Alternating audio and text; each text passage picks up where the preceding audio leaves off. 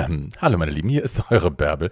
Eine Sache kurz äh, in einer besonderen Angelegenheit. Wir haben für diese Folge endlich versucht, einmal mit drei Mikrofonen aufzunehmen und ich habe dafür ein, äh, also wir haben dafür ein, ein in ein dolles Ding äh, investiert, was uns die Arbeit leichter machen sollte, was alles total versaut hat. Aber ähm, ich habe lange daran gearbeitet im Schnitt, dass man das so wenig wie möglich hört. Aber ja, die Audioqualität ist nicht das, was es sonst ist. Das ist eine einmalige Sache und wird es so nicht mehr geben. Aber die Folge ist so gut, als dass wir sie euch vorenthalten wollen.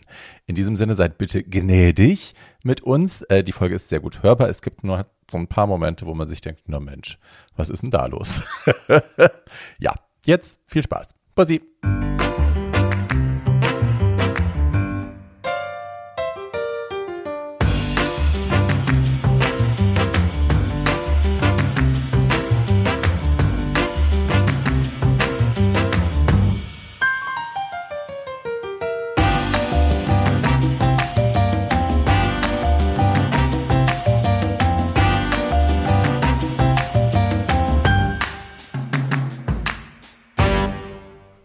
Und wieder einmal herzlich willkommen zu einer neuen Folge von Too Old to Die Young. Kultur über und unter der Gürtellinie mit Barbie Breakout, Tatjana Berlin und Paul Schulz. Yay! Einen schönen guten Hallo. Abend, ihr Lieben. Hallo. Na, Na? geht's euch gut? Ja, ich bin ein bisschen aufgeregt tatsächlich. Ich bin auch ein bisschen aufgeregt. Ich bin auch ein bisschen aufgeregt. Aber ich muss sagen, also soll ich verraten, worum es geht? ja, bitte. Es geht um die Oscars, meine Lieben. Und die Oscars, das war halt was ganz Großes in meiner Jugend. Heute ist es ein bisschen weniger groß und deswegen bin ich nicht mehr so aufgeregt wie früher, als ich wirklich mir den Wecker gestellt habe nachts um zwei. Aber immerhin, Um Steven Gätchen zu sehen, wie schön. da gab es ProSieben nicht. Da gab es ProSieben Ja, nicht. Nein, das war in grauen Sie saß vor Zeiten. ihrem Schwarz-Weiß-Fernseher. Ja, ich hatte drei Fernsehprogramme und war froh, dass einer davon wenigstens die Oscars gezeigt hat. Und ich kam mir vor wie Liz Taylor und Meryl Streep und wie sie alle hießen. Hast du war dich auch immer toll. hübsch gemacht, Liebes? Äh, nee, damals noch nicht, aber ich war naturschön, weil ich war so jung. Da musste ich mich nicht Du bist schminken. immer noch schön. Ja. Und äh, aber die Oscars sind immer mit Herzklopfen verbunden. Man fiebert ja doch immer mit und äh, schämt sich und freut sich und leidet und weint und jubelt und wütet. Also das wird uns allen jetzt passieren. Und ähm, wie ist es denn bei euch? Habt ihr ähm, wie soll ich sagen, ein, ein Erlebnis, was sich eingeprägt hat. Wir haben ja jetzt alle schon mehrere Oscar-Verleihungen äh, als Zaungäste erlebt. Ach du, also bei mir ist von meinem größten, von meiner größten Oscar-Nacht haben wir ja schon auch gesprochen. Das äh, war natürlich die äh, sagenumwobene Dreamgirls-Nacht im, im GMF. Das war einfach die, die geilste Oscar-Nacht, die ich je erlebt habe. Da saßen ja auch so viele Leute rum, die es nicht nach L.A. geschafft haben. Die Leute vom Leben der anderen saßen da und so und haben mitgefiebert an dem Bildschirm. Das stimmt. Und das war schon immer geil. Ne? Und ich habe dann ganz oft gearbeitet, während Oscar-Verleihungen waren und man hat dann so versucht, in den Werbepausen, die ja viele sind, aber sehr kurz, dann immer noch kurz eine Nummer zu machen oder so, was überhaupt nicht funktioniert hat und keiner sehen wollte. Ja, ähm, ich glaube, ich habe jetzt keine Oscar-Geschichte, die mir so speziell, wo ich so speziell mitgefiebert habe. Ich habe natürlich bei Dreamgirls wahnsinnig mitgefiebert. Ich habe äh, das letzte, woran ich mich erinnere, wo ich mich richtig gefreut habe über beide, sowohl männliche als auch weibliche Hauptdarsteller, war äh, das Jahr, wo Judy und Joker gewonnen haben, weil das waren meine Picks. Da war ich, ähm, da war ich wirklich, wirklich Das war das letzte Jahr. excited. Das war das letzte Jahr. Mir kommt's vor wie acht Jahre Das mittlerweile. liegt an Corona. Das liegt an der Pandemie. Jesus fucking Christ. Ja. Wer beim Thema Oscar erstmal denkt, um Gottes Willen, das ist ja jetzt irgendwie, ach, und das interessiert mich alles nicht in so wahnsinnig viele Kategorien. Und warum machen die überhaupt eine Folge? Wir sprechen heute natürlich über unsere Lieblingsfilme dieses Jahr, um die, über die Filme, die uns am meisten berührt haben, von denen wir finden, die müsst ihr alle gesehen haben, äh, die haben was mit uns gemacht und wir erklären natürlich auch, warum das so ist. Ne? Wie, es gibt, es wird jetzt ein paar Momente geben, wo es ein bisschen äh, Fakten, Fakten äh, drescherisch wird. Ein bisschen Ähm, angenerdet wird die Definitely. Und äh, da könnt ihr, wenn euch das nicht interessiert, könnt ihr einfach darüber hinwegspringen. Wir kommen auf jeden Fall noch zu den, zu den äh, emotionalen Sachen, nämlich den Filmen. Und eine andere Sache ist natürlich auch, dass sich halt viel verändert hat in diesem Jahr. Ne? Also die Oscars werden, naja, die werden jetzt anders, die werden politischer, die werden bewusster, sie tun auf jeden Fall so. Und äh, da, ja, darum geht's hier heute auch. Na, das wird auch höchste Zeit, weil es hat sich wirklich ein bisschen abgenutzt. Das alte Konzept war ein bisschen langweilig geworden, obwohl es immer Höhepunkte gab. Äh, das ist jetzt die 93. Verleihung, das heißt 93 Mal hat man Ähm, Weiße Menschen ausgezeichnet. ja, haben weiße Menschen weiße Menschen unbedingt. ausgezeichnet. Das ist jetzt ein bisschen aufgeweicht, endlich ein Glück. Darüber reden wir noch ausführlich. Aber es gab immer ähm, besondere Highlights. Also wer weiß, dass äh, 1928 und 1929, glaube ich, eine Deutsche zweimal hintereinander den Oscar für die beste weibliche Hauptrolle gekriegt Louise hat. Luise Reiner. Reiner. Wahnsinn. Äh, die äh, Einmal in fast Yellowface. 100 wurde. Genau, und einmal Siegwelt. Und die ähm, in London lebte und die eine ganz reizende, kleine, niedliche, lebhafte, gesunde alte Frau war, als ich die mal in einer Fernsehsendung gesehen habe. Und äh, ganz Die toll. aber auch 70 Jahre vorher aus dem Hollywood-Geschäft ausgestiegen Ja, war. ja, die ist danach ausgestiegen. Die hat danach keine guten Rollen mehr gekriegt. Die hat gedacht, dass es jetzt zweimal Oscar bedeutet, Karrieresprung. Nein. Wer war Aber denn der egal. Das ist ja der berühmte Oscar-Fluch, ne, den ja über den viele Leute schon berichtet haben, dass sie äh, sehr darauf gefiebert haben, die größte Auszeichnung zu bekommen, die man im Filmgeschäft bekommen kann, nämlich den Oscar, und dass dann nur noch Schrott kam oder dass sich die Leute nicht mehr getraut haben, ihnen Drehbücher zu schicken oder dass man dachte, das ist jetzt zu teuer. Genau. Selbst Bette. Davis, die Mhm. die Meryl Streep ihrer Zeit war, hat irgendwann eine Anzeige in der Zeitung aufgegeben, suche Arbeit. Famously. Ganz berühmt, Ja. ähm, weil sie keine Rollen mehr gekriegt hat. Also es ist äh, wahr. Das Aber- ist vielleicht eine Sache, kurz, wenn ich darf, Mhm. ähm, die interessant wäre, da kennt ihr euch besser aus als ich, aber es gibt ja Leute, wo man nicht glauben kann, dass die immer noch keinen Oscar bekommen haben. also Glenn Close. Close zum Beispiel. Ja, unfassbar. Fellini hat nie einen Oscar für ein Werk bekommen, sondern dann, nachdem es ihnen zu peinlich war, dass Fellini nie einen Oscar bekommen hat, hat er einen Oscar für sein Lebenswerk bekommen. Ja, es ist, Das ist ganz, der Todesoscar. ist ganz schlimm alles. Also die berühmteste Filmschauspielerin der Welt für immer ist Marilyn Monroe. Mhm. Und die wurde verlacht. Die hat einen Golden Globe gekriegt in ihrer ganzen Karriere. Da Mhm. hat niemand gesehen, was das für eine Komödiantin ist und wie schwierig und Method Acting und, und, und. Also das ist, Oscar lebt auch von den ganz großen Ungerechtigkeiten. Also Meine- das ist auch mein Oscar-Moment überhaupt, den ich leider natürlich nicht miterlebt habe, aber den es ein Glück äh, gibt ähm, im, im YouTube-Archiv. YouTube -Archiv. Mm, 1950 war ein gutes Filmjahr und da kam äh, in den Wettbewerb einmal Sunset Boulevard ähm, mit, äh, oh Gott, wie hieß sie jetzt gleich? Äh, Gloria Swanson und äh, All About Eve mit Bette Davis. Und das waren ja beides Filme, die diesen Test of Time überstanden Mhm. haben. Die guckt man heute noch gerne. Das ist auch nicht nur für queere Leute interessant. Das sind einfach Meisterwerke. Und wer hat gewonnen? Irgendeine Julie Holiday für irgendeinen äh, belanglosen kleinen Film. Also über sowas kann man sich noch wirklich 80 Jahre danach richtig aufregen. Also ich mich zumindest. Das ist also mein schlimmster, schlimmster Oscar-Moment. Und der schönste ist, glaube ich, äh, ich weiß nicht in welchem Jahr, aber irgendwann hat Sophia Loren, ähm, als sie schon alt war, aber noch toll aussah, also nicht wie in dem ganz aktuellen Film. Sie sieht Ähm, immer noch toll aus. Ja, aber jetzt ist sie richtig alt. Aber da war sie so alt, aber so zurechtgezurrt, weißt du, so wie Joan Collins. So. Ja, ja, das war der Und hatte rote, feuerrote Haare, ein riesen Dekolleté und ihre 70-jährigen Brüste faltenfrei in die Kamera gehalten und eine riesen Brille. Und die hat ihren Ehrenoskar gekriegt und hat eine ganz bewegende Rede gehalten und hat immer so geschafft, die Tränen gerade so zurückzuhalten, aber man sah, sie heulte eigentlich schon, aber sie konnte das gerade noch so schaffen und da hat man mitgeweint, einfach aus Rührung. Und solche Momente, so Gänsehautmomente, das ist natürlich das ganz Tolle. Also ich wünsche uns, dass es das in diesem Jahr auch wieder gibt. Ja, ähm, also ich habe so ein paar Gänsehautmomente. Meine Gänsehautmomente sind immer die großen Ausnahmen, mit denen ich nicht gerechnet habe. Und der, so der, das einzige Mal, wo ich mich jetzt akut erinnern kann, äh, dass ich in Tränen ausgebrochen bin, weil ich einfach so glücklich war, äh, dass der gewonnen hatte, war bei Moonlight. Ja. Ganz einfach, Mhm. weil ich da schon, den hatte ich Monate um Monate vorher in einer Presseverführung gesehen und äh, betagte zynische Filmkritiker wankten aus diesem aus dieser Presseverführung und hatten das Wort Meisterwerk unglaublich fantastisch äh, auf den Lippen und ich war einfach so glücklich, dass dieser großartige Film von diesem großartigen Regisseur, der dann auch noch ein queeres Thema hatte, äh, bester Film geworden war. Das Ja. hatte es einfach vorher so noch nie gegeben. Und er hatte auch noch einen schönen peinlichen Moment. Also und natürlich, Moment und es gab diesen. Moment, und der Moment, dem das Ganze, der, dem Ganzen voranging, war, dass äh, Warren Beatty und Faye Dunaway den falschen besten Film vorgelesen hatten, Jesus. nämlich La La Land. Das hatte es vorher auch noch nie gegeben. Und dann gab es diesen schönen Moment, dass die Leute von La La Land schon auf der Bühne waren. Dann stellte sich raus, dass alles war ein großer Fehler. Dann kamen äh, die Leute von Moonlight auf, der, auf die Bühne und Damien Cassell, der äh, Regisseur und Erfinder von La La Land, sagte dann den wunderschönen Satz, dass er sich sehr darüber freut, dass die Kollegen von Moonlight den Oscar gewonnen haben. Das Ja. hätte es so früher auch nicht gegeben.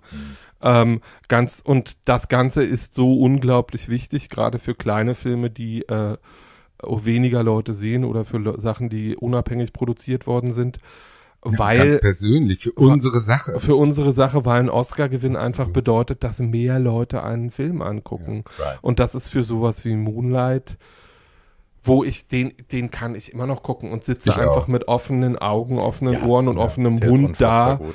und denke, wie, wie macht man denn das? Und es war halt auch einer der ersten, ich glaube, ich weiß nicht, ob es ein Full Black Cast ist, aber Mostly Black Cast und Mostly Black Team Ja. äh, Film, der diesen Titel überhaupt geholt hat. Ja. Ähm, das ist eine Sache, über die wir heute auf jeden Fall auch noch öfter sprechen werden. Dass, äh, also die Geschichte der Oscars ist natürlich auch eine Geschichte von, äh, wir haben schon, also eigentlich White Supremacy, ne? sind weiße Menschen, die weiße Menschen auszeichnen und alles andere wird so ein bisschen nach unten gedrückt oder nicht nur ein bisschen, Super sondern komplett. rassistische Veranstaltung Genau. ist das immer gewesen. Und Ja, weil das Geschäft das ist dieses Jahr ja anders war. auch. Also es sind deutlich mehr, äh, ich sage jetzt mal Films of Color ähm, nominiert und im Rennen. Und ähm, das ist natürlich auch ein Zeichen der Zeit. Ne? Da freuen wir uns wahnsinnig drüber, nehme ich an. Also ja, wir freuen uns endlich. total. Das ist das erste, also es gibt ja mehrere Premieren dieses Jahr.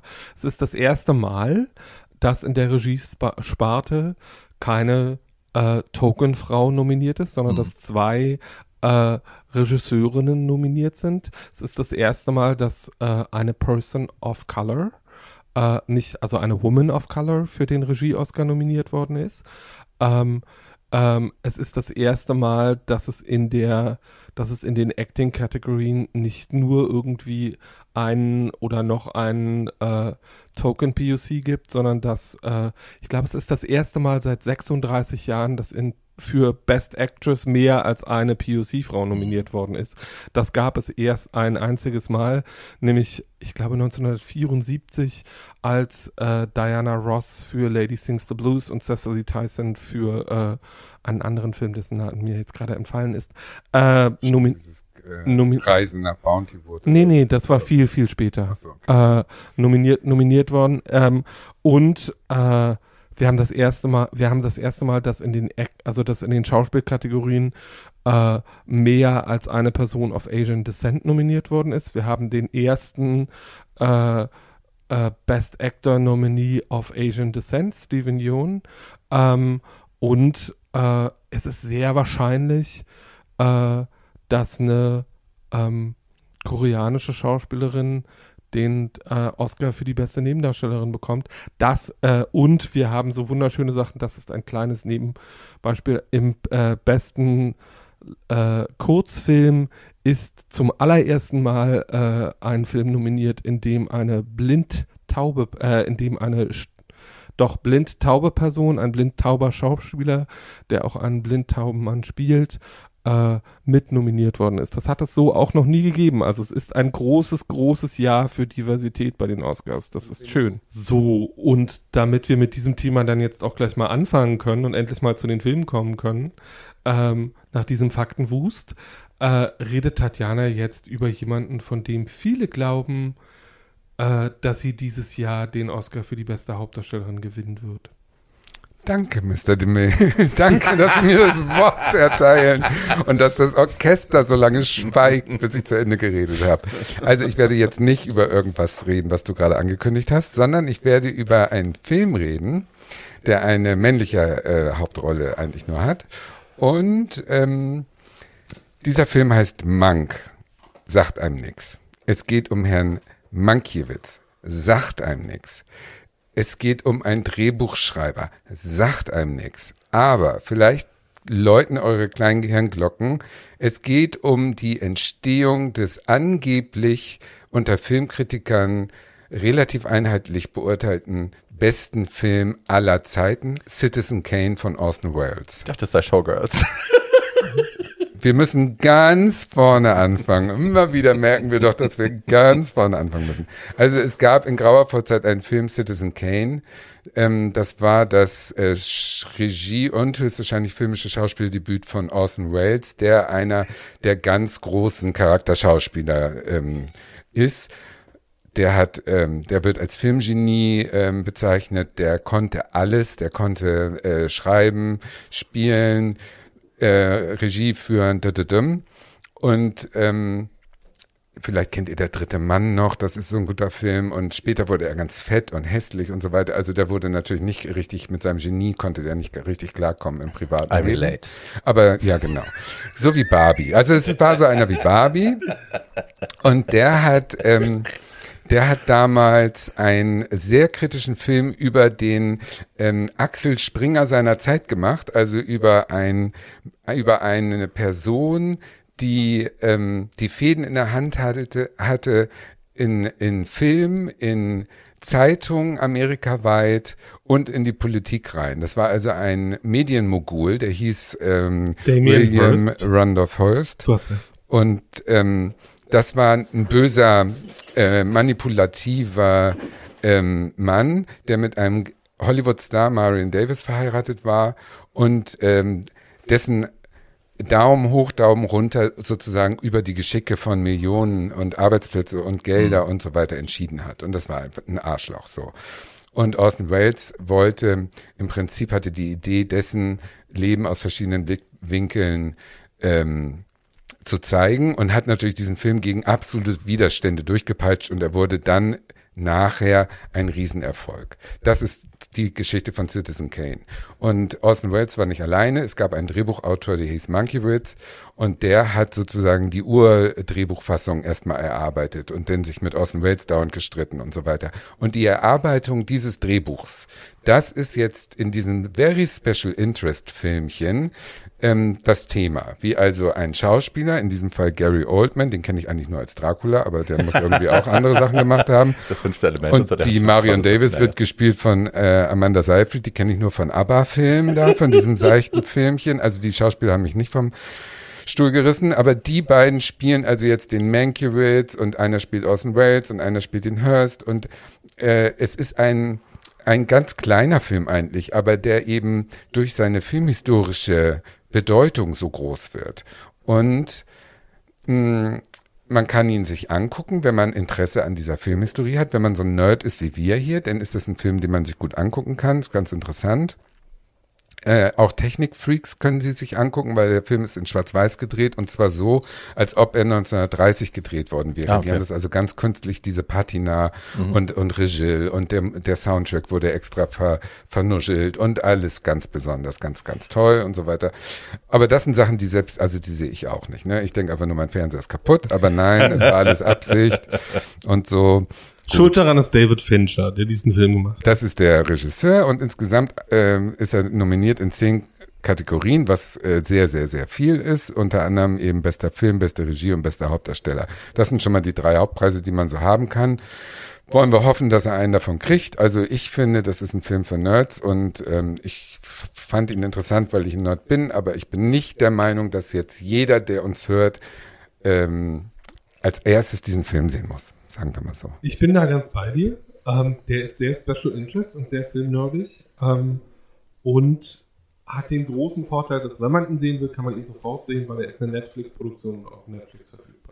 Es sind, glaube ich, dieses Jahr sowieso Ganz viele. Netflix-Produktionen da, ne? Weil sie eine Ausnahme gemacht haben. Diesmal dürfen auch Filme jetzt, äh, in die Oscar-Nominierung mit reingehen, die nicht vorher im Kino liefen. Das war ja hat immer das Ding. Das war immer das Ding. Die mussten auf einer großen Leinwand sein. Durch die Pandemie geht das nicht. Und dadurch hat Netflix und die Stream-Dinger, die haben jetzt sehr viele Filme im, am Laufen in diesem Jahr. So, das Wort erteile ich Paul. Oh, das ist Tatjana ganz angefasst. So meinte ich das überhaupt nicht. Ähm, ja, Alles äh, gut. Wie dem, auch, wie dem auch sei. Also die für mich, die für mich aufregendste Kategorie in diesem Jahr ist beste Hauptdarstellerin, ähm, weil sie so ähm, vielfältig ist. Also nominiert sind zum zweiten Mal in der Oscar-Geschichte zwei äh, Women of Color, nämlich Viola Davis für Ma Rainey's Black Bottom, eine ein Biopic über eine Bluessängerin und Andra Day, äh, die für ihr Schauspieldebüt nominiert ist. Die ist ja eigentlich eine Popsängerin und hat jetzt in einem Film mitgespielt, der heißt The United States vs. Billie Holiday. Ähm, und äh, ist genau das, nämlich ein Biopic über Billie Holiday, wo auch ihre bisexuelle Seite äh, gezeigt wird. Ähm, und Frau Day hat den Golden Globe als beste Hauptdarstellerin in einem Drama gewonnen. Ähm, für diesen Film. Für diesen Film. Viola Davis hat den äh, Screen Actors Guild Award gewonnen, was jetzt erstmal nicht so viel klingt, weil diesen Preis in Deutschland niemand kennt. Das, der Trick an der Sache ist, dass ähm, der Screen Actors Guild Award ist der Preis der Schauspielergewerkschaft sozusagen ähm, und wird auch nur von Schauspielern ähm, vergeben. Ähm, und dadurch, dass Frau Davis den gewonnen hat und all diese Schauspieler, die auch für diesen Preis abgestimmt haben, Mitglieder der Academy sind und für den Oscar mit abstimmen können, werden ihr relativ gute Chancen ausgerechnet. Die anderen drei Frauen, die nominiert sind, sind Vanessa Kirby, ähm, die viele als Princess Margaret aus The Crown kennen werden, für Pieces of a Woman, ein sehr berührendes Drama über äh, eine Frau, die ihr Kind verliert. Äh, Frances McDormand für Nomadland, äh, äh, über den ich gleich noch länger reden werde, ähm, und Carrie Mulligan für Promising Young Woman. Und weil Barbie gerade Hach sagt, erteile ich jetzt, weil ich auch gerne Hach sagen möchte, wenn Promising Young Woman gesagt wird, ähm, aber es bescheuert wäre, wenn ich nach dem, was ich selber gesagt habe, Hach sagen würde. ähm, äh, jetzt Barbie das Wort, damit sie länger über Promising Young Woman reden kann. Ja, also wir haben, ja, also wie soll ich das sagen? Ich habe Promising Young Woman das erste Mal mitbekommen, weil irgendwie so, ich glaube, Laverne Cox hatte das erste Mal so kleine Trailerfetzen. Laverne Cox spielt da eine kleine Nebenrolle äh, auf ihrem Instagram geteilt. Ich weiß nicht, vor sechs Monaten schon.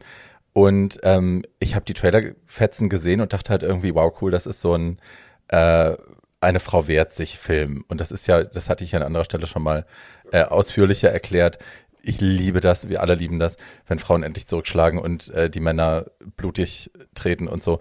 Ähm, ja, bin ich da sehr viel zu haben und freue mich immer und dachte, das ist so ein Film und habe dann in der Vorbereitung hier habe ich dann äh, mir das Ding äh, besorgt. Das war relativ schwierig, der läuft jetzt aber an. Ich glaube am 29. Äh, April läuft er an in den deutschen Kinos. Also naja, aber man kann ihn dann hier auch gucken. Ähm, und ich will erstmal ein bisschen was äh, zu auch dem Titel sagen. Butzi, lass das. Nein, Butzi. Butzi ist die Katze. Ja, zu auch dem Titel sagen. Ähm, der Titel bezieht sich direkt auf äh, den Brock Turner Case. Ich weiß nicht, wie viel sich da von euch noch dran erinnern. Das war 2015. Da hat ein äh, weißer, ich glaube Princeton-Student, also Elite-Uni, ähm, wurde dabei ertappt, wie er eine bewusstlose Frau hinter einer Mülltonne bestiegen hat und äh, wurde also quasi.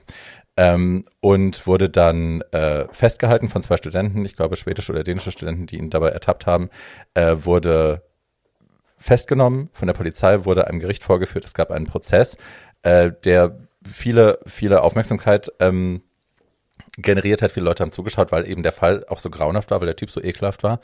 Und äh, der wurde dann zu sage und schreibe sechs Monaten Haft äh, verurteilt. Und der Gerichtsspruch, ein Teil des Gerichtsspruchs war, er sei ja such a promising young man und es wäre doch jetzt äh, ein grober Fehltritt quasi der Justiz, würde man diesem promising young man äh, die Chance auf ein großartiges Leben verhageln wegen so einem kleinen Fehltritt. Ne? Der wurde dann nach drei Monaten freigelassen wegen all diesen Dingen. Und äh, ja, und das, also das allein war ja schon ein Riesenskandal und wir waren alle, äh, wir waren alle sehr echauffiert, zu Recht. Ja, und das äh, ist natürlich eine, also der Titel ist eine direkte Anspielung auf diesen Case. Ähm, Carrie Mulligan spielt Cassie. Cassie ist eine, äh, eine junge Frau, und das sehen wir relativ am Anfang schon. Die ist äh, definitiv traumatisiert und ähm, da ist irgendwas passiert. Wir wissen am Anfang noch nicht, was es ist. Ich werde mir auch große Mühe geben, hier nicht zu viel zu spoilern, weil man den Film sehen muss, ohne zu wissen, wie das letzte Drittel des Films äh, überhaupt vonstatten geht. So, und was da alles passiert. Und ich will auch nicht eure Erwartungen zu hoch schrauben und so. Ähm, aber ja. Cassie spielt diese Frau, wir finden irgendwann später, also sie hat einen Sport, sie hat ein Hobby quasi, das sie äh, besoffen tut und unzurechnungsfähig tut in Kneipen, in Bars, in Clubs, äh, sich dahin drapiert, sie äh, transt sich quasi auf, also sie zieht unmögliche Klamotten an, verschmiertes Make-up, schlimme Haare und äh, hängt dann in Bars und Clubs so rum und äh, tut so, als sei sie nicht mehr zurechnungsfähig. Ähm, und es findet sich immer irgendein Mann, der ihr dann helfen will, der quasi der gute Samariter sein will. Und äh, jedes Mal, jedes Mal endet es damit, dass die Typen dann versuchen, das auszunutzen, also sie äh, sexuell zu belästigen. Und sie rächt sich dann. Wie massiv sie sich rächt, sehen wir nicht so richtig. Also es gibt am Anfang eine Szene, wo ihr Ketchup den Arm runterläuft. Es könnte auch Blut sein nach so einer Aktion. Wir wissen es nicht genau. Ähm, und mit dieser Erwartung steigt man ein. Man denkt halt, es ist ein Revenge-Film. Okay, Männer kriegen auf die Fresse, Frauen wehren sich geil. Und dann wird der Film vielschichtiger und härter und heftiger. Ähm, und ich habe ich habe sehr geweint am Ende, als der vorbei war. Ich will darüber, da komme ich gleich noch zu. Ähm, der Film stellt quasi konstant die Frage, äh, sind alle Männer potenzielle Monster? und beantwortet sie mit Ja. ähm, den tatsächlichen Nice Guy gibt es in diesem Film nicht. Äh, alle Männer sind scheiße, alle Männer sind potenziell dazu fähig, Frauen, äh, Frauen schlimme Dinge anzutun und tun es in diesem Film auch. Äh, es gibt auch immer Frauen, die sich mitschuldig machen, dadurch, dass sie wegsehen, dadurch, dass sie es schönreden, dadurch, dass sie äh, den Frauen nicht glauben, die darüber sprechen, was ihnen passiert ist. Ähm, und auch die werden zur Rechenschaft gezogen. Das Größte, was dieser Film für mich gemacht hat, war, dass er mich im letzten Drittel irrsinnig begeistert hat, weil die Frau, die diesen Film geschrieben hat, zu ihr komme ich gleich noch, ähm, die hat sich nicht den einfachen Weg, den tradierten Weg genommen, wie man solche Filme normalerweise beendet, indem dann äh, dann doch ein männlicher Mann, äh, ein Mann ähm, sich darauf besinnt, dass er ja doch eigentlich ein ganz guter Typ ist und dann irgendwie äh, die weiße Weste anzieht und die Frau rettet oder so. All das passiert nicht. Ähm, und ich habe die ganze Zeit, wenn, wenn man jemand ist, der auch selber schon Geschichten geschrieben hat, man guckt ja bei solchen Filmen immer dann auch mit als jemand, der sowas potenziell gerne hätte geschrieben haben wollen und überlegt sich, wie kommt sie da jetzt raus? Wie löst sie das auf auf eine Art und Weise, die mich nicht enttäuscht? Einerseits wünsche ich mir das Happy End, andererseits will ich auch nicht, dass es passiert, weil dann würde sie mich wieder enttäuschen, weil ich ja eigentlich möchte, dass dieser Film eine andere Aussage hat. Das klingt jetzt sehr abstrakt, aber es macht alles Sinn, wenn ihr den Film geschaut habt. Ähm, der Film ist eingestuft als ein Thriller. Ähm, Emerald Fennell hat äh, das ganze Ding geschrieben und äh, das Drehbuch hatte sie schon, ich glaube, direkt nach dem Block Thunder Case geschrieben. Es ist 2018 auf der Blacklist der besten unverfilmten Ideen Hollywoods gelandet, äh, wurde dann genommen. Jemand hat sich entschlossen, äh, das Ganze auch umzusetzen.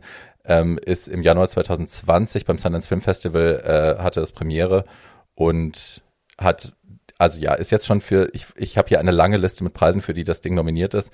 Äh, ich habe eine fast genauso lange Liste mit Preisen, die das Ding abgeräumt hat. Ähm, und äh, Emerald Fennell ist, also die hat die Regie geschrieben, hat das Ding, äh, Regie geführt, hat das Ding geschrieben. Und äh, viele von euch kennen sie vielleicht aus The Crown, sie ist Engländerin. Da spielt sie äh, Camilla in The Crown und war auch ausführende Produzentin bei der zweiten Staffel von äh, Killing Eve. Da haben wir ja auch schon äh, ein paar Mal hier drüber gesprochen. Da hat sie auch äh, zwei Emmy-Nominierungen abgeräumt. Es ist ein großartiger Film.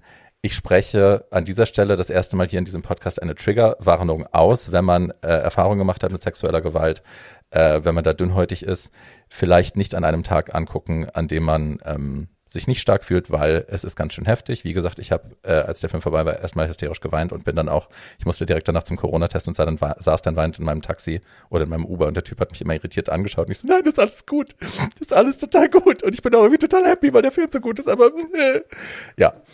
Es ist heftig, großartiges Kino, einer der besten Filme, die ich im letzten Jahr gesehen habe oder in den letzten zwei, drei Jahren sogar.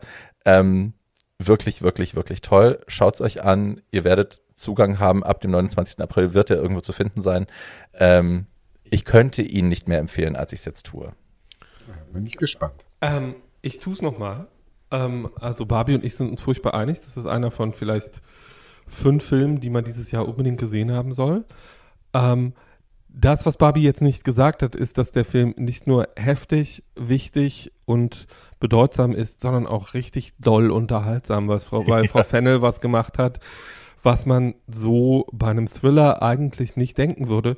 Das Ganze ist nämlich in 90er Jahre Popkultur getaucht, bis es trieft. Also wer die Ästhetik von Britneys Toxic Video liebt, wird in diesem Film auch viel, viel Spaß haben, weil es ist alles in Bonbonfarben. Ähm, also und ähm, es ist mit viel Geschick, auch was Kamera und Kostüm und Make-up anbelangt, äh, so äh, gedreht worden und zwar ganz mit Absicht, dass man sich davon großartig unterhalten fühlt und es dann die Keule rausholt. Mhm. Ähm, und ich glaube, das ist nochmal wichtig, um das zu sagen und vielleicht auch schlicht, ähm, um die Bandbreite dessen darzustellen, was dieses Jahr nominiert worden ist.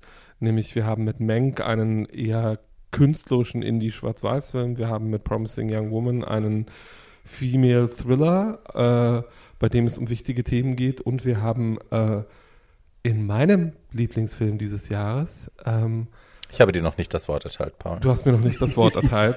ähm, dann rede ich jetzt einfach mal drüber, weil ich ja hier der, der äh, Macho-Honk bin. Ähm, das wäre mir neu.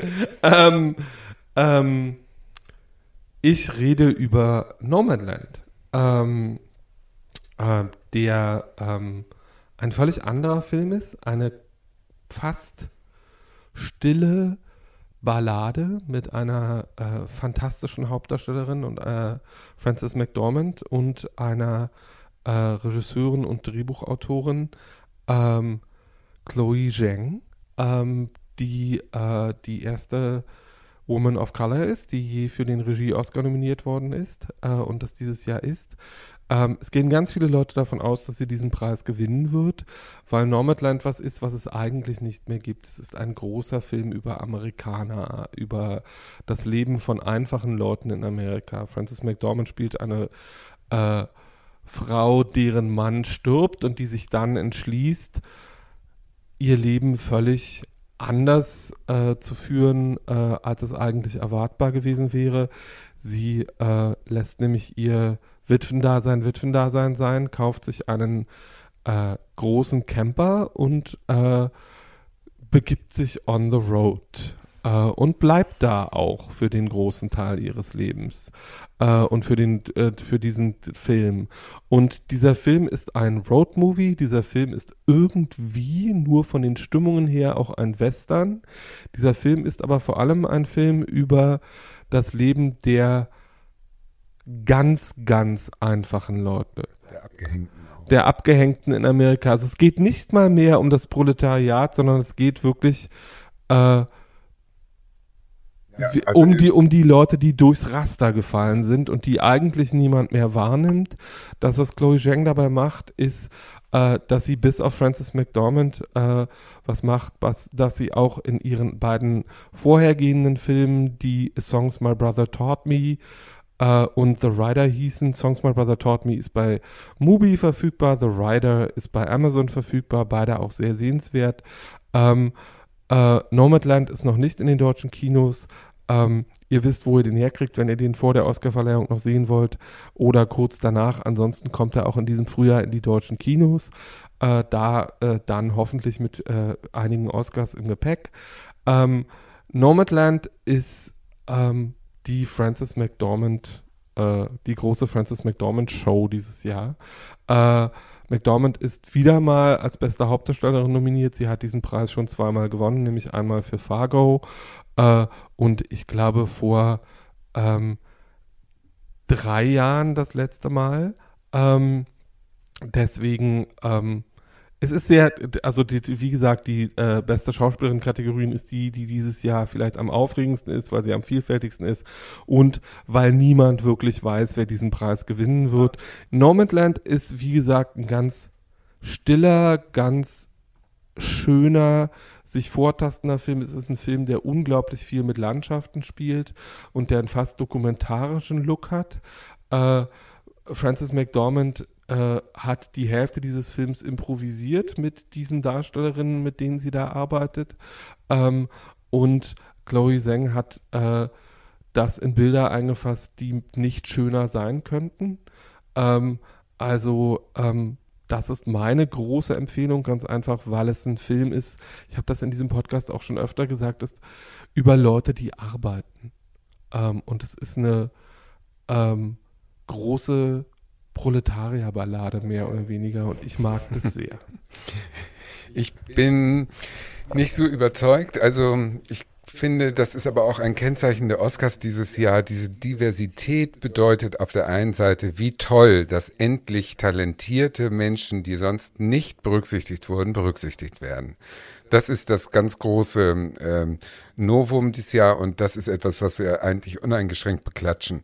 Aber ich finde, es hat auch eine kleine Kehrmedaille und zwar ähm, sind das dadurch auch Filme geworden, die so divers sind, dass sie sich sehr auf sehr enge kleine Zielgruppen konzentrieren.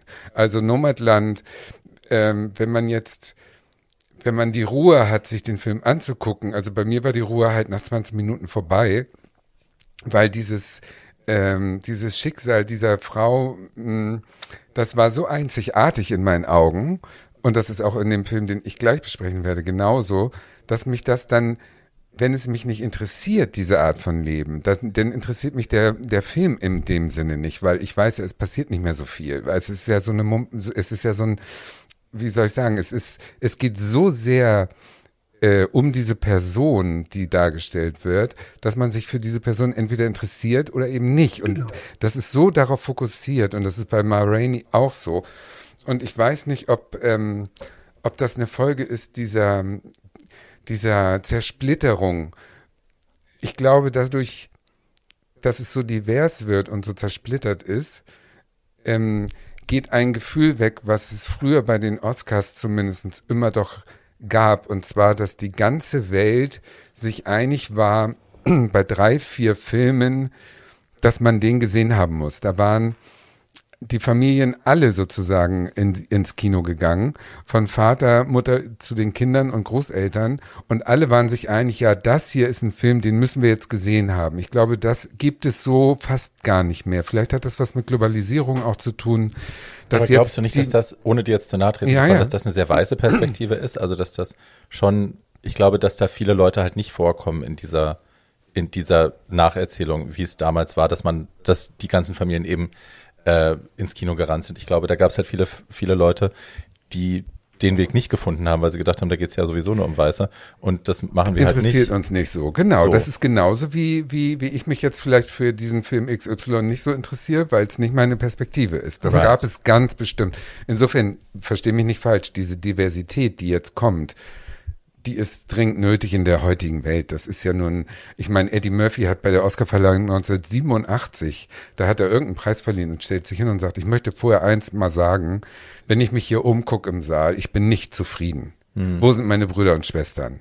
Ich bin hier auf weitem Fleck der Einzige. Und wenn ich einen Oscar gewinnen sollte jemals, dann kann ich mir jetzt schon ausrechnen, ähm, dass es 20 Jahre dauern wird, ähm, weil wir werden hier nicht repräsentiert. Also mhm. diese Diskussion, dass die jetzt endlich zu Früchten kommt, die nun schon so ewig läuft, das ist äh, höchste Zeit. So ich, ich sag dazu mal Folgendes, als jemand, der ähm, sich dieses Jahr unglaublich darüber gefreut hat, dass eine größere Vielfalt passiert, weil ich glaube, dass dadurch das Kino schlicht interessanter wird. Und ich glaube, dass es weißen Kinozuschauern ähm, sehr angeraten ist, weil es eine große Freude ist, äh, sich mit diesen äh, vielleicht aus ihrer Perspektive anderen Lebensentwürfen äh, zu beschäftigen. Aber ähm, in, so, ja. in solchen Sachen, in solchen Sachen wie Minari, ja, das ist ein Film mit einem äh, koreanischen, mehr oder weniger äh, US-koreanischen äh, Ensemble mit groß, mit einem koreanischen Regisseur, der eine, der eine Geschichte über eine koreanische Familie erzählt.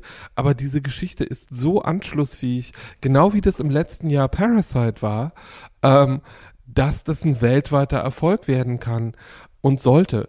Ähm, und ich glaube, ähm, dass dieser, dieser Blick, und du hast ja jetzt mehrfach, mehrfach das Wort alle gesagt, ähm, und ich glaube, das kommt auf die De Definition von darauf an, was du mit alle meinst. Und wenn ich mir die Leute angucke, die sich halt für solche Filme wie Judy äh, so gut wie Barbie und ich den beide fanden und wie sehr wir den genossen haben.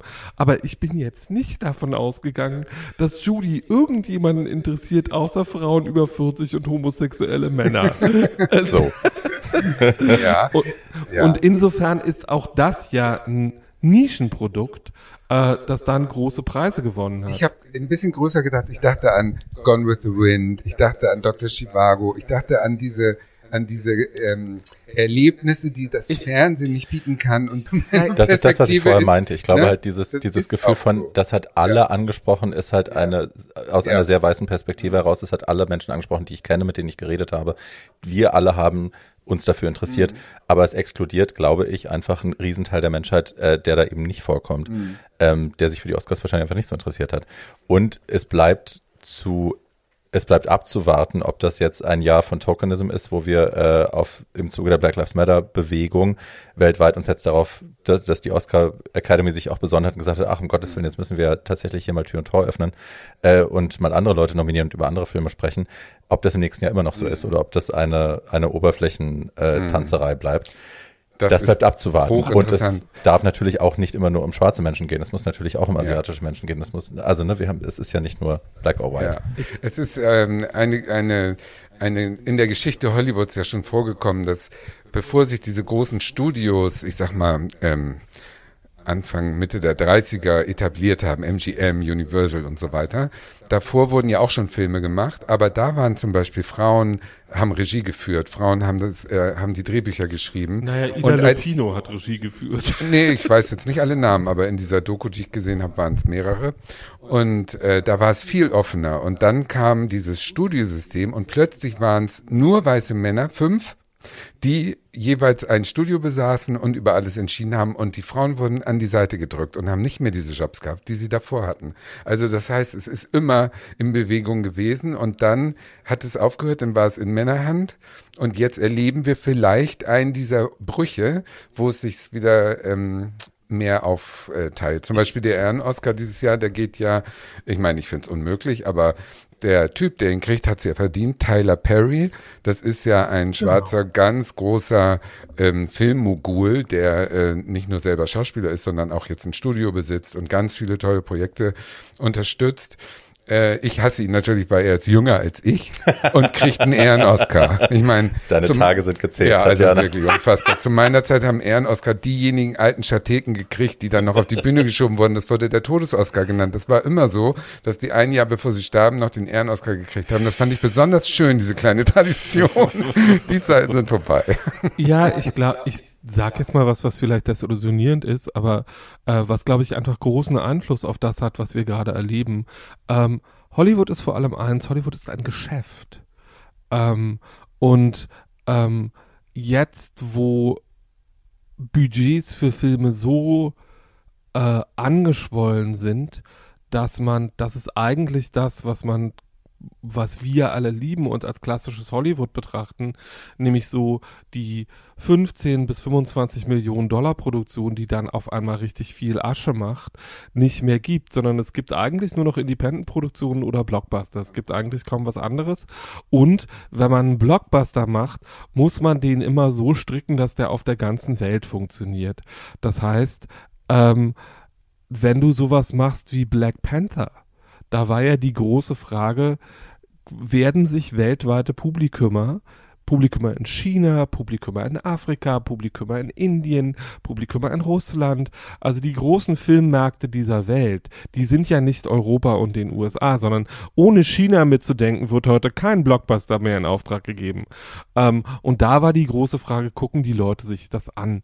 Und Black Panther hat, ein, hat für jetzt und alle Zeiten bewiesen, wenn man das richtig macht, kann man auch mit einem Film, mit einem Cast, in dem nur Black POC sind, eine Milliarde Dollar einspielen. Und das war eine wichtige und große Nachricht. Ähm, und was natürlich auch passiert ist, dass es, dass Hollywood sich auf einmal was ja völlig USA untypisch ist, nach außen öffnet und mal guckt, welche anderen Filmtraditionen gibt es denn auf diesem Planeten.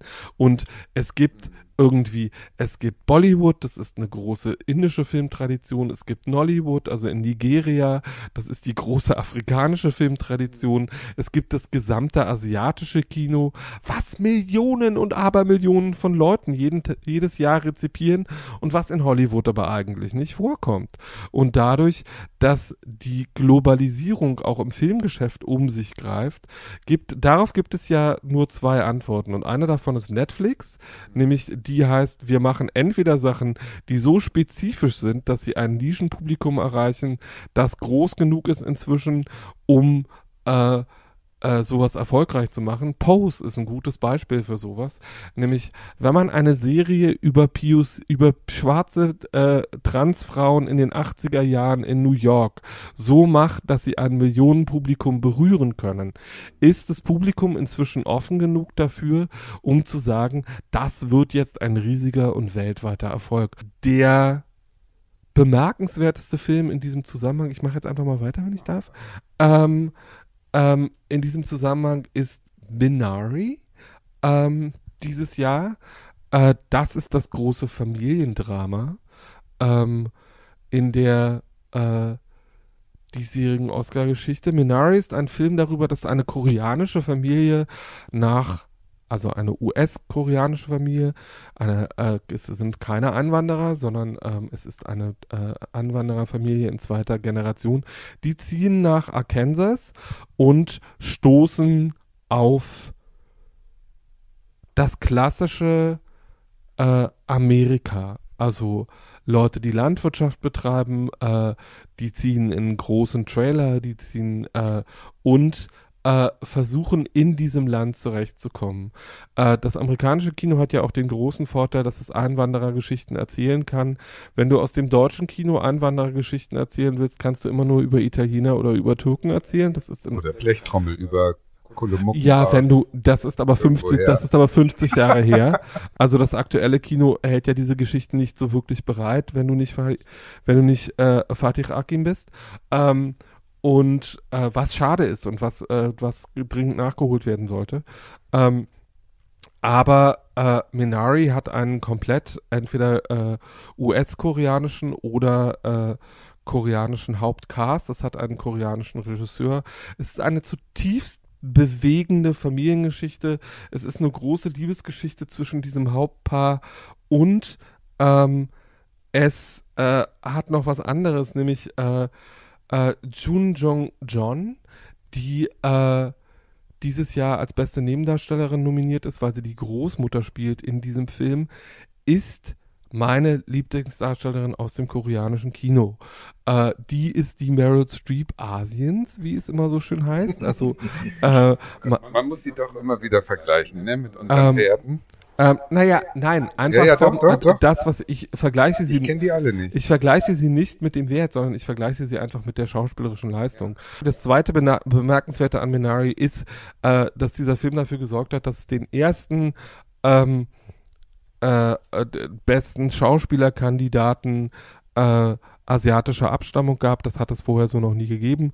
Äh, der erste Schauspieler, der das geschafft hat, heißt Steven Young ähm, und ist ein in diesem Film absolut bemerkenswerter Darsteller, der ist noch nicht so alt, der ist noch keine 40 und dürfte vielen Leuten aus so Sachen wie Lost und einer Menge anderen äh, amerikanischen Fernsehserien äh, bekannt sein. Wer den sieht, kennt dieses Gesicht auch sofort.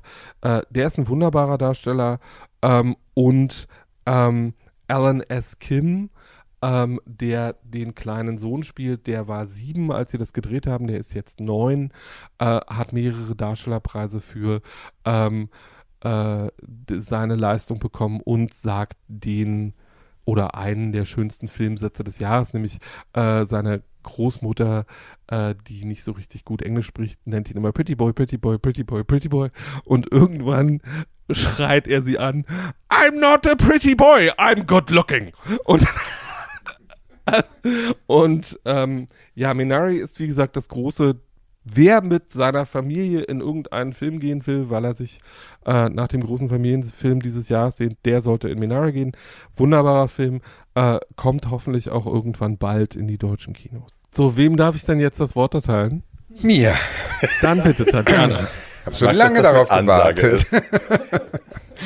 Also, meine Lieben, der nächste Film, der ist wieder auch dünnes Eis für mich, weil es ist ein toller Film. Ma Rainey's Black Bottom mit Viola Davis, eine meiner Lieblingsschauspielerinnen, ist ein ist eine, eine Netflix-Produktion, dadurch wurde es höchstwahrscheinlich auch nur äh, finanziert, weil es ist wieder ein sehr enger Blick auf eine sehr spezielle Biografie, ein äh, All-Black Cast mit dem Blick auf schwarze Geschichten, die zu Unrecht noch nicht erzählt wurden. Und die kommen jetzt in den Mainstream sozusagen. Und das ist das Gute daran. Das Schwierige für, für einen Weißen wie mich, wenn ich das jetzt gucke, eine weiße äh, Drag Queen aus Berlin, die guckt den Film und denkt sich, ja, äh, schauspielerisch kann ich das alles so, so sehr gut äh, nachvollziehen, dass die da also Viola Davis ist ein Viech, ich erzähle gleich ein bisschen mehr darüber, die macht das sensationell. Aber die Geschichte selber ist natürlich nicht so nah an mir dran und deswegen habe ich nicht so den, ähm, wie soll ich sagen, den letzten Kick gehabt. Es ist eine Momentaufnahme aus dem Leben einer Bluessängerin, die wirklich gelebt hat in den 20er Jahren, Ma Rainey. Und die war natürlich ein Opfer des Rassismus in allen Kategorien. Ihr einziges Glück, und das ist ja auch ne, die Tina-Dokumentation, ich muss es nicht nochmal sagen, aber das ist eben das Glück, die hatte Stimme und hat mit dieser Stimme geschafft, Aufmerksamkeit zu generieren und wurde zu ihrer Zeit eine relativ bekannte Bluessängerin und hat dadurch geschafft, sich überhaupt aus dem Baumwollfeld zu retten und eine Karriere zu schaffen im bescheidenen Maße, aber immerhin so, dass sie ganz gut leben konnte. Dazu war sie bisexuell und sie war sehr selbstbewusst. Und dieser Film zeigt jetzt einen Nachmittag in ihrem Leben, an dem sie ins ähm, Plattenstudio fährt. Sie hat einen weißen Manager und einen weißen äh, Plattendruckchef äh, von der Plattenfirma. Und sie hat dann nun die Aufgabe, fünf oder zehn ihrer Songs äh, auf diese alten Shellac-Platten äh, zu bringen, mit ihrer Band, mit der sie schon seit 100 Jahren rumtourt. Und in der Band ist ein junger neuer Musiker und äh, die warten nun schon und sie kommt nicht. Und äh, der Film spielt auch nur über eineinhalb Stunden. Das heißt also, es wird im Prinzip nur gezeigt, wie sie diese Songs aufnimmt und wie in den Wartezeiten die Band miteinander, ich würde sagen, philosophische Gespräche führt über ihre Lage und über, über ihre Welt. Und Viola Davis als in der Rolle ähm, schafft es also zu zeigen, dass da eine wütende, frustrierte, verletzte, stolze schwarze Frau kommt, die weiß, jeder Weiße verachtet mich. Ich bin in einem Land, wo ich den Dreck nicht wert bin unter den Fingernägeln der Weißen. Und mit dieser Wut kommt sie natürlich nicht zurecht und ihr einziges Instrument dagegen anzugehen, weil sie natürlich gegen den Rassismus der Gesellschaft nicht angehen kann, ist ihre Macht auszuspielen, soweit sie sie hat. Und das ist das Tolle an dem Film. Es gibt also drei Momente, wo sie, also erstmal kommt sie natürlich zu spät, dann hat sie einen Neffen dabei, der schwer stottert und sie verlangt also, dass der die erste Strophe Lied in einem Lied singt, ohne zu stottern. Und sie weiß natürlich, dass der das nicht kann, aber einfach um ihre Macht zu beweisen, sagt sie, ähm, wenn der das nicht singt, singe ich gar nicht.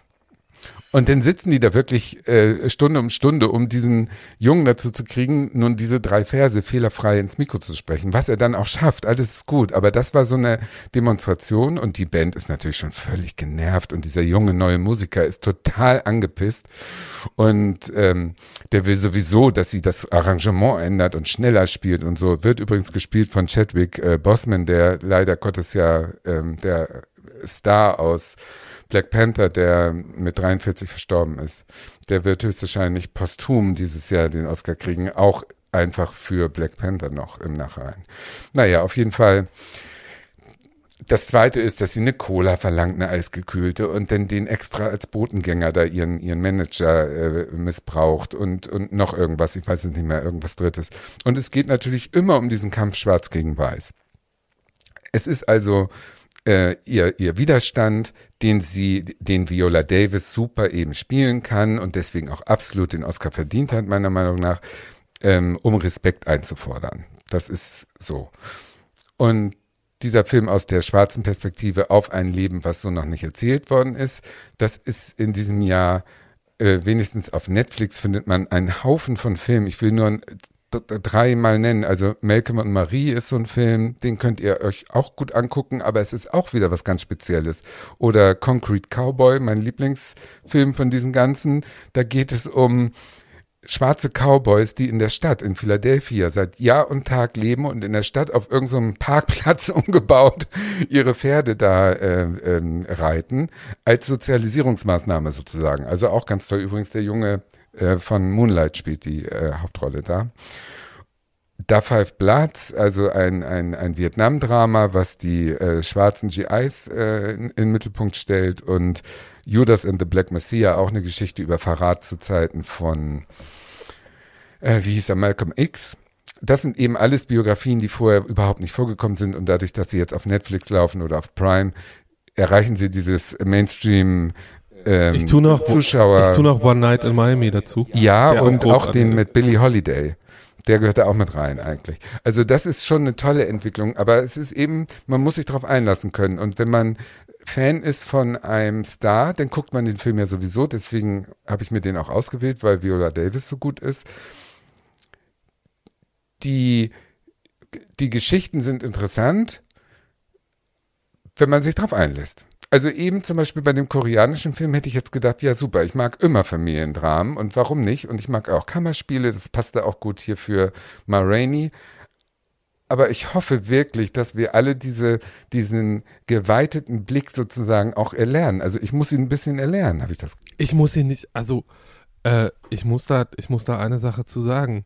Ähm, ich muss den nicht erlernen, weil ähm, ich habe das Gefühl, und vielleicht ist das für die Leute, die diesen Podcast hören, auch ganz interessant, dadurch, dass ich diesen queeren Blick sowieso habe und nach dem anderen immer suche, äh, fall, fällt es mir nicht schwer, diesen Blick dann ähm, diesen in Anführungsstrichen anderen Leben anzupassen passen und mir das, was mich mit diesen Menschen, die mir da gezeigt werden, verbindet, zu suchen, statt ständig darauf zu rekurrieren, was mich von denen unterscheidet. Weil ähm, das irgendwie, wenn Ma Rainey jetzt die Joy Fleming Biografie wäre, ähm, aber das stimmt, man könnte über Joy Fleming denselben Film drehen. Man könnte über Joy Fleming einen identischen Film drehen, weil es ein Film darüber ist, wie sich eine Frau, die weder den Schönheitsstandards noch den künstlerischen Standards der damaligen Zeit entspricht, durchsetzt, ganz einfach aus durch ihre Stimme und mit schierem Talent. Und das ist was, äh, was ich äh, bemerkenswert finde. Und natürlich ist dieses, ist dieser Film äh, ein, eigentlich ein Kammerspiel. Es ist ja ähm, so, äh, der Beginn zwar mit einem Auftritt von Ma Rainey, bei dem man genau merkt, äh, was an der P Figur bemerkenswert ist, ähm, aber äh, dann geht es eigentlich äh, um die um Selbstreflexion und Macht und Machtverschiebung. Und es geht darum, eine sehr sich ihrer eigenen Macht bewusste Frau in den Mittelpunkt zu stellen und zu zeigen, wie diese Person diese Macht ausübt. Und ich glaube, also ich habe da unglaublich viel von Toni Morrison gelernt. Toni Morrison hat ihre Romane immer so geschrieben, dass sie versucht hat, den White Gaze, wie sie das genannt hat, zu vermeiden.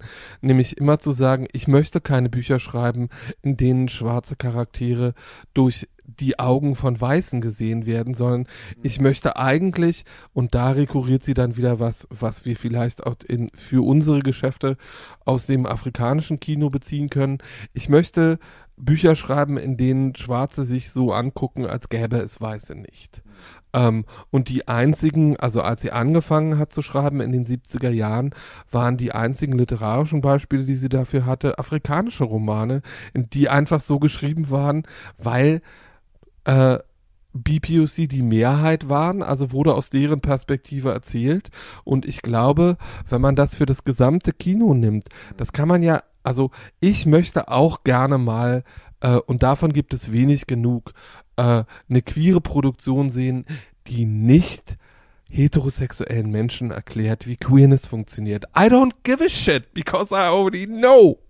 Ähm, sondern ich möchte einfach eine Geschichte erzählt kriegen oder selber Geschichten erzählen, ähm, die Queerness voraussetzen als eine, als eine mögliche Existenz. Futur 3. Futur 3. So ein bisschen. Ähm, aber Berlin Alexanderplatz ist auch so eine Produktion aus Deutschland, die sehr äh, so war und wo eben nicht erklärt wird, wie das alles funktioniert und wie nicht, wo nicht erklärt wird, was das Coming Out ist, sondern wo einfach davon, wo einfach davon ausgegangen werden kann, Leute wissen das inzwischen. Wir haben 2021 Get with the fucking Program. Ähm, und ähm, das funktioniert für so eine Geschichte wie Ma Rainey oder für so einen Film wie Minari ähnlich. Nämlich ähm, geht ins Kino, macht die Augen auf, macht die Ohren auf, macht die Herzen auf äh, äh, und äh, sucht danach, was euch mit diesen Menschen verbindet. Ähm, du hast vollkommen recht, aber das ist auch ein Unterschied von mir. Äh, ich kann ja nur von mir sprechen als Person und ich bin relativ sicher, ich bin so assimiliert und mainstreamig, äh, wie soll ich sagen, geprägt, dass ich da bestimmt mehr Schwierigkeiten habe, diesen Blick so zu öffnen, als vielleicht andere. Kann ich mir von mir echt vorstellen. Ich habe ja nur wirklich äh, von mir eine, eine Meinung, es gibt gar keinen, der toleranter und offener und akzeptierender und so weiter ist. Aber es stimmt ja oft nicht. Man ertappt sich ja oft, dass es einfach nicht stimmt. Und äh, ich hoffe nie, dass ich diese Blockade wie jetzt äh, Oskar Lafontaine gegen die Grüne oder so, dass ich so ein verbittertes altes ich Wrack werde, nicht über Oskar was alles, reden. alles äh, ab, ablehnt, was früher mal als Ideal doch irgendwie am Horizont schimmerte, sondern dass man diese Offenheit bewahrt und diese Durchlässigkeit. Aber ich ja, aber bin das ist vielleicht auch eine gute Fall, Aufgabe oder eine gute Challenge, die man ja. auch den Hörern dieses Podcasts mitgeben kann. Ähm, sich da bewusst mal drauf einzulassen. Ja. Also ich glaube, ganz viele von uns schalten bei Netflix, wenn da ein Film kommt, wo nicht alle Hauptdarsteller weiß sind oder zumindest schwarz, ähm, schalten dann schnell weiter, weil sie denken, naja, ja, genau. betrifft mich ja nicht, habe ich wahrscheinlich keine Verbindung mit. Genau. Das ist eine Challenge, die wir euch allen auch mal stellen können. Und uns selber. Klickt also einfach mal drauf. Auch. Absolut. Ja.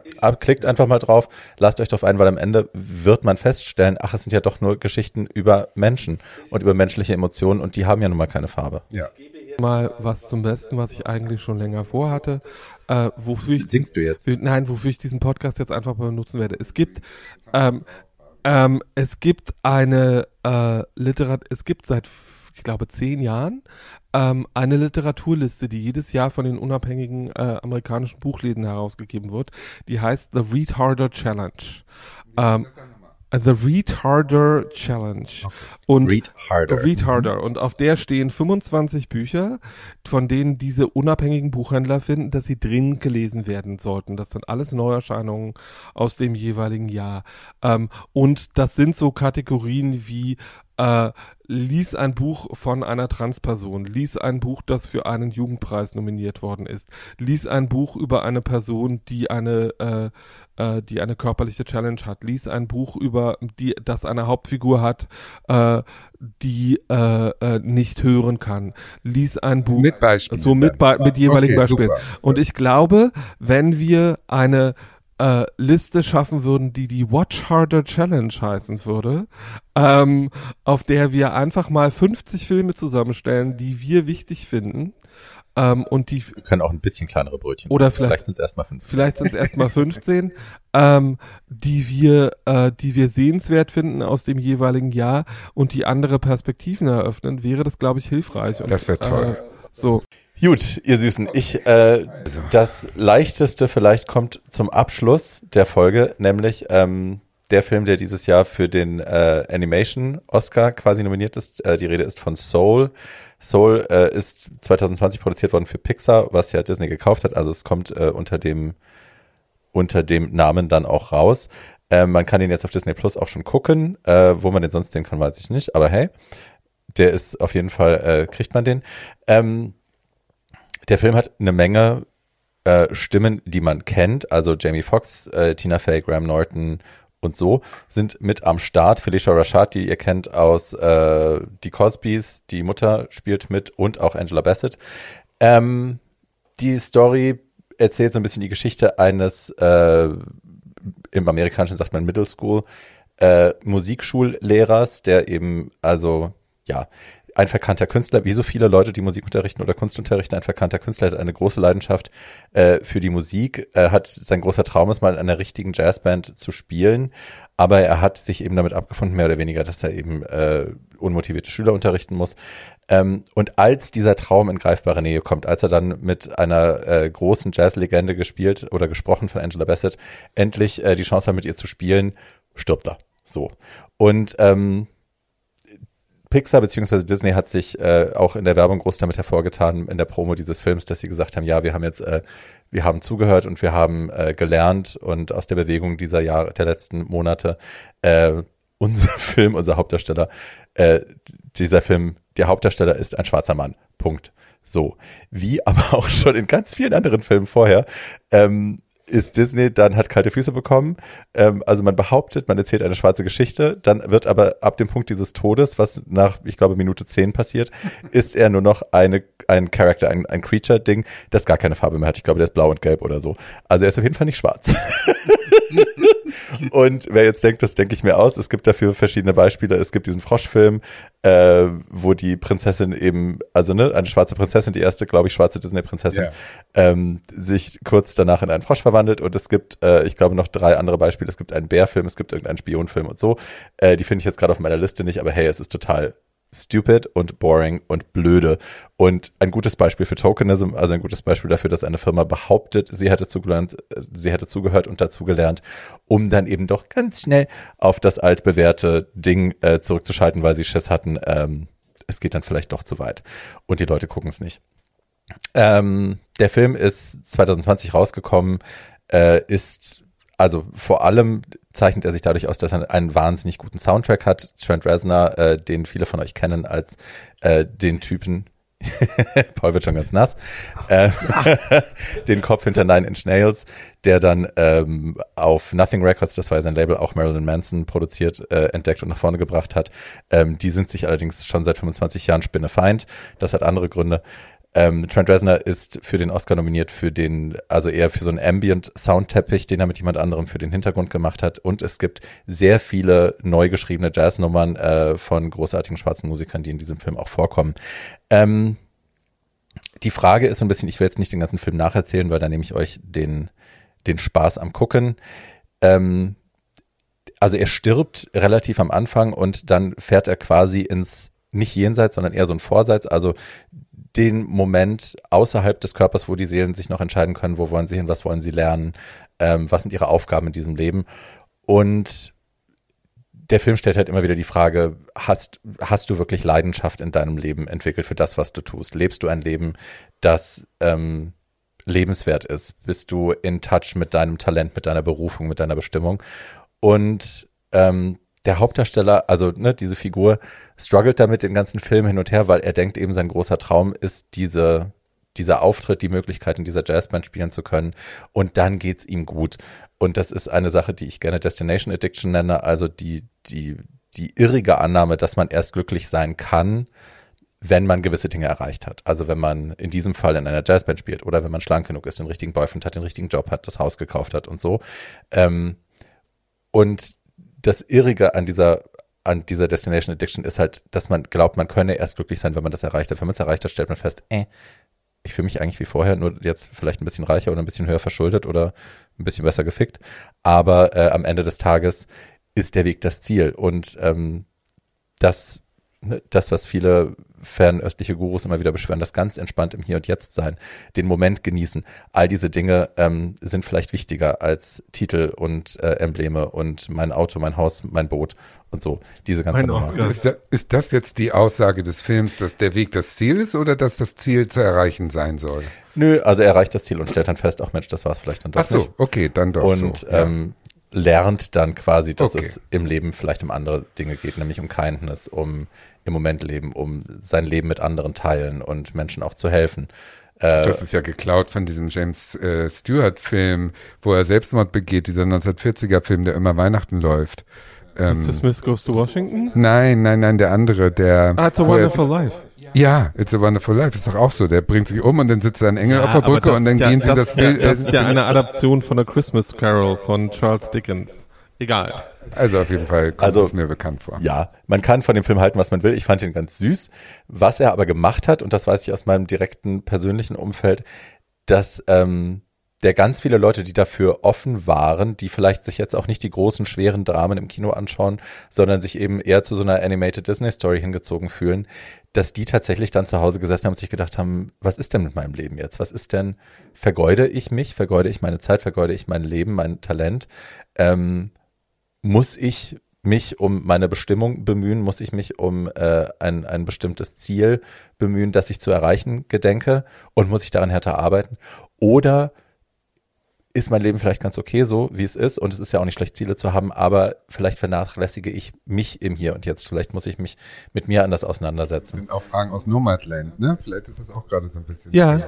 Ich weiß gar nicht, ob das ein Trend ist oder ob das einfach allgemein Fragen sind, die Leute im Leben so haben. Ja, also es gibt ja sowas wie ein kollektives Unterbewusstsein und das kann man jetzt spirituell finden oder nicht. Aber ähm, das wird auch geprägt durch mediale ähm, Strömungen und so. Es gibt Fragen, die uns zeitgleich äh, weltweit, unabhängig von da, wo wir wohnen, wo wir sozialisiert worden sind, wie wir sozialisiert worden sind, die Ja. uns immer mal wieder alle beschäftigen. Und das scheint eine von denen Aber zu das sein. kommt auch in die Filme, wenn, wenn die Gesellschaft sozusagen an einem bestimmten Punkt ist. Also Absolut. was, was ich als, als Zweiter Weltkrieg war, waren diese Musicals mit Fred Astaire ganz Mhm. groß und nach dem Krieg kam Film Noir, äh, als, als es so, als man merkte, die Menschheit ist gebrochen und so. Also es kommen ja immer dann so auf die Gesellschaft folgt. Ne? Vielleicht kommt ja nach, nach diesen ganzen schrecklichen Jahren hier mit äh, Kapitalismus führt, ne? also dieses ewig hinter dem Geld her sein und so weiter, fol folgt jetzt vielleicht ein Moment, wo man sich fragt, war es das wert? Ja, das wäre ja schön. Ja. Also es ist, ich finde, es ist ein kleinerer Film, als ich erwartet habe. Ich hatte, nachdem mir Leute davon erzählt haben, habe ich gedacht, um Gottes Willen, toll, toll, toll, toll, toll. Und ich war super excited darüber, dass da jetzt ein schwarzer, schwarzer Hauptdarsteller in einem Disney-Film vorkommt. Und dann war es halt eben so eine Mogelpackung. Insofern war ich dann schon ganz schön enttäuscht auch. Äh, man kann ihn aber gut gucken. Wie gesagt, der Soundtrack ist großartig aus vielerlei Gründen. Ähm, den kann man gut hören. Und am Ende des Tages ist es, ich meine, Disney gerade in Verbindung mit Pixar, die haben sich ja schon eine ganze Weile davon wegbewegt, jetzt nur noch so super schmalzige Feel-Good-Geschichten zu machen mit ein bisschen Vogelzwitschern und Musical im Hintergrund. Ähm, ich erinnere, äh, Alles steht Kopf, das war ein Film eigentlich über Depressionen. Also die trauen sich schon auch an Themen, die jetzt nicht so wahnsinnige Kinderthemen nur noch sind. Ne? Die, die bringen schon auch immer mal wieder Sachen raus, wo man denkt, ach guck, das ist jetzt aber ganz schön gut. Und insofern ist er zu Recht für einen Oscar nominiert. Ich freue mich darüber. Ähm, aber er ist inkonsequent. So, ich hätte mir einfach gewünscht, dass der schwarze Hauptdarsteller auch ein schwarzer Hauptdarsteller bleibt, auch nachdem er gestorben ist. Und im, Keine blau-grüne Wolke. ja, das hätte auch Findet Nemo sein können. Das ist echt so, okay, wow. Thank you for the representation. Okay. Ja, so. Aber hey, Na, haben wir auf jeden Fall viel zu gucken am Sonntagabend. Ähm, ja. Ich finde, eine Frage, die man abschließend stellen kann, auch nach dieser Folge, ist, wie relevant der Oscar eigentlich noch ist. Also, ne, Sehr gute ein Frage. Filmpreis, der sich, der sehr Hollywood zentriert immer schon war und Hollywood zentriert im Sinne auch von Weiß und Cis und so. Ähm, die Welt verändert sich und dieser Preis versucht auch sich zu verändern. Äh, die Academy versucht sich zu erweitern. Man hat irgendwie kapiert, okay, scheiße, wir kommen jetzt mit der Nummer auch nicht mehr durch. Also man fragt sich auch, haben die es wirklich kapiert, dass sie besser sein wollen und diverser sein wollen oder haben sie nur gedacht, wir wollen jetzt nicht wieder den, den Hashtag haben, Oscar so white und deswegen passen wir uns jetzt an. Ähm, Frage bleibt, brauchen wir diesen Preis und wie relevant ist der noch? Ähm, Ich antworte darauf. sehr gerne. wenn du mir danach das Wort erteilst. Ja. Ihr seid so Du blöd. kannst auch erst was sagen, Tatjana. nein, nein. wurscht. Leg los. Ähm, ja, ich glaube, dass die, ich glaube, dass die noch Relevanz haben, wenn sie sich ihre Relevanz weiter erhalten. Und die Relevanz äh, wird halt dadurch weiter erhalten werden, dass sie so vielfältig sind äh, und werden, wie sie dieses Jahr zum Beispiel schon mal sind. Also du sagst, die Relevanz ist äh, wieder am Steigen, sozusagen. Wenn sie weiterma wenn sie weitermachen, so wie sie es dieses Jahr gemacht haben, äh, kann der Oscar nach wie vor der wichtigste Filmpreis der Welt bleiben. Ich sage nochmal, er ist das einfach, weil er damit, weil damit ja einfach wirtschaftliche Macht verbunden Ja, Sure. aber ähm, mein, mh, wie soll ich sagen, mein, meine Verbindung zum Oscar ist äh, Magie. Also wie soll ich es ausdrücken? Diese Oscars, die waren für mich immer ein Symbol für, für Hollywood und Glamour und Traumwelt und äh, Entführung in andere Lebenswelten und äh, diese Oscar-Nacht, da konnte man, obwohl man nicht eingeladen war, zu Hause am Bildschirm so tun, als ob man mit dabei ist, wie jetzt ähm, angespannte Superstars, äh, die die ganze Welt kannte, sozusagen gegeneinander äh, fiebern und dann äh, unvorbereitet oder vorbereitet ihre Rede halten und sich dabei verquatschen oder dann läuft ein nackter Mann über die Bühne. Es ist immer irgendwas Tolles passiert und äh, äh, diese dieser dieser Kino diese, dieser Funken Kinomagie, der ist in der Oscarnacht sozusagen zentriert gewesen. Und wenn dann noch ein guter Moderator da war und gute Lieder dazwischen kamen, dann war ich der glücklichste Schüler am nächsten Morgen der Welt, der total übernächtigt da in der ersten Stunde irgendwie äh, in der Bank schlief. Und das geht ein bisschen, glaube ich, in den letzten Jahren verloren, einfach nur deswegen, weil diese ganz großen Stars, die gibt es in dem Sinne immer weniger, weil eben, wir haben es jetzt gemerkt, wir reden seit eineinhalb Stunden, wie viele Namen sind gefallen von sensationellen Schauspielern, die keine Sau kennt. Und das kommt ja, ähm, das ist eben. Ja, noch nicht, genau. Aber bis sie so sind, also jetzt zum Beispiel, wie gesagt, dieser Ehren-Oscar an irgendeinen so äh, blutjungen äh, TV-Mogul, der es bestimmt verdient hat, aber es ist ein, äh, der Ehren-Oscar, weißt du, wer das war? Das war der Moment, wo alle Gänsehaut gekriegt haben. Das ist jetzt vorbei. Und das finde ich schade. Nein, ich widerspreche ganz deutlich, sondern Ja, mach mal. es bekommen jetzt einfach andere Leute. Ja, Gänsehaut. schade. Also find es bekommen halt, nee, ich finde das überhaupt bin nicht schade. alte. Ich finde Okay, also wir, wir gründen einen neuen Preis, der von weißen Menschen für weiße Menschen ist in einem ganz kleinen Farbe egal. Fischbecken. Nein, nein, das geht jetzt nicht Naja, um das, Farbe. nein, aber das war doch die Magie, dass du dich mit den Leuten identifizieren konntest. Das war eine kleine Menge Schauspieler äh, und da gab es einen Starkult und je weiter das Netz geworfen wird, umso weniger sagst du, spürst ja, du das. ja, genau. Aber das hat doch mit der Farbe in dem Sinne nicht- nichts zu tun, als dass doch damals und heute die, äh, es gibt doch große Stars, mehr Weiße als Farbe. Ja, ja, gut. Und die okay, Farbe, ja, also ja, die ja, Farbe Ja, ja. orientierte sich ja am Erfolg und wie Paul schon gesagt hat, Hollywood ist ein, ein, eine Geld, ein Geldstädtchen. Ja. Da geht's nur darum. Und Was ich aber sagen will, ist, ich würde das doch nicht weniger gut gefunden haben, wenn es alles Schwarze gewesen wären in den letzten 50 Jahren. Dann hätte ich es doch auch als weißer Junge toll gefunden und die Magie gespürt. Ich will dir gar nicht unterstellen, Weißt dass du, das was ich rassistisch mein? motiviert ist. Ja. Überhaupt nicht. Ich sage nur, dass also diese Art von wir bauen Magie auf auf einem sehr Auf kleinen, kleinen auf einer kleinen Ja. Personengruppe, Ja. die sich gegenseitig äh, bevotet und befeiert und beklatscht. Äh, das verliert sich natürlich, je weiter das Netz geworfen wird. Aber wenn wir eben inklusiv sein wollen, muss das Netz so weit wie möglich geworfen werden. Ja, die Magie, die du empfunden hast, ich kann das verstehen, verliert sich natürlich. Und deswegen habe ich gesagt, vielleicht braucht man einfach einen kleinen Preis für eine bestimmte Gruppe, dass man das wieder empfinden kann. Ein Appell an euch zu Hause, wenn die Dinge, über die wir in dieser Folge gesprochen haben, wenn ihr die gehört habt und zwischendrin gedacht habt, Was redet ja, der aber für muss Scheiß das denn sein? Ja. Muss, muss, müssen wir denn wirklich so viel? Müssen wir jetzt über so viel schwarzes Kino reden oder so? Ich kenne diese Leute nicht. Ähm, dann ist das ein gutes Zeichen dafür, dass, dass es richtig Ja, ist, genau. dass all das jetzt so passiert, wie es passiert und dass ihr euch mit diesen Filmen auseinandersetzt, mit diesen Leuten auseinandersetzt und dass ihr eure eigenen Erinnerungen und emotionalen Momente äh, kreiert mit euren Lieben zu Hause, ähm, indem ihr diese Sachen anschaut und euch damit auseinandersetzt, dass es äh, Wie tolle wir Filme aus tun. ganz anderen Ecken der Welt gibt und aus ganz anderen Zeiten, aus ans- ganz anderen Kulturen, die genauso wertvoll, emotional sind und die euch genauso be- berühren können wie alles andere auch, was ihr bisher gesehen habt. So. Ähm, in diesem Sinne, wir wünschen eine fantastische äh, Oscar-Nacht. Oscar-Nacht. Äh, Yes. Habt es schön. Äh, guckt mit so vielen Leuten, wie ihr könnt. Fiebert mit. Äh, fiebert mit. Äh, ihr könnt wie immer 30.000 Mal Hä sagen während der Veranstaltung oder who the fuck So is wie that? Paul während des Podcasts. Genau. Oder ich sage ja, ich sage ja äh. und Ähm, äh.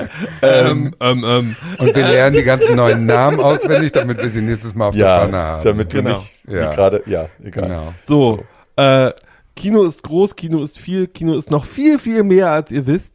Äh, die Oscars sind ein toller, äh, ein toller Mechanismus dieses Jahr, ganz viel zu entdecken und Ja. ganz viel rauszufinden. Dabei wünschen wir ganz viel Spaß. Uns auch. Genau, Äh, ihr könnt uns eure Oscar-Predictions übrigens mitteilen, eure Wünsche äh, an bartschattenpodcast at gmail.com. Nee. Nicht Bartschattenpodcast ist der Nochmal falsche. von vorne. Ich fange nochmal von vorne an. Ihr könnt uns übrigens eure Oscar-Wünsche und Predictions, äh, die Filme, für die ihr besonders gebrannt habt, in diesem Jahr könnt ihr uns gerne schicken an too old to die young podcast at gmail.com. Die Ziffer 2, also das Wort 2 ersetzt ihr jeweils mit der Ziffer 2. Ihr könnt uns fünf Sterne hinter, äh, Bewertung hinterlassen auf Apple Podcasts, gerne auch einen netten Kommentar und, und uns all euren Freunden empfehlen. Genau. Und ich habe gerade neues Spotify und bin ganz begeistert, wie toll gegliedert da unsere Podcasts sind. Ja, super, ne? Bei, bei YouTube muss man ja so ein bisschen suchen, da sind die so ein Tick durcheinander, aber bei Spotify ist ja wie eine Eins. Also es gibt nichts Einfacheres, als den weiter zu empfehlen, diesen Podcast. Und, unsere Shownotes, liebe Kinder. Also ihr Ja, werdet die immer wieder dafür sind gelobt, so wie toll. doll unsere Shownotes sind. Ich habe neulich wieder eine eine. E-Mail bekommen, wo jemand da sagte, Ja. ich höre eine Stunde Podcast und bin dann drei Stunden mit den Shownotes Ja. beschäftigt und das ist so wertvoll. Und also das ist so wirklich eine ganz tolle Arbeit, muss ich wirklich sagen. Also weil ich sie nicht mache. Damit.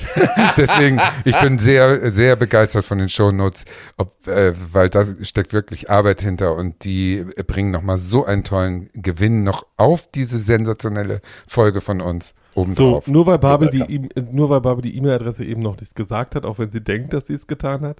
Äh, diese E-Mails gehen an too old to die young podcast at gmail.com. Richtig? okay, super. Nee, jetzt haben wir sie zweimal gehört. Soll ich es Ja, nochmal ist doch sagen? super. Ja, sag's auch nochmal.